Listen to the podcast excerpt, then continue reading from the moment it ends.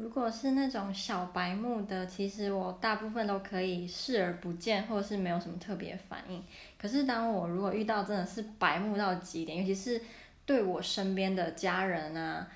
还是好朋友白目的那种人，我就会用质疑，就是他很多白目的人都不会看脸色嘛，或者他们会自顾自的一直讲自己的事情，那我通常就会。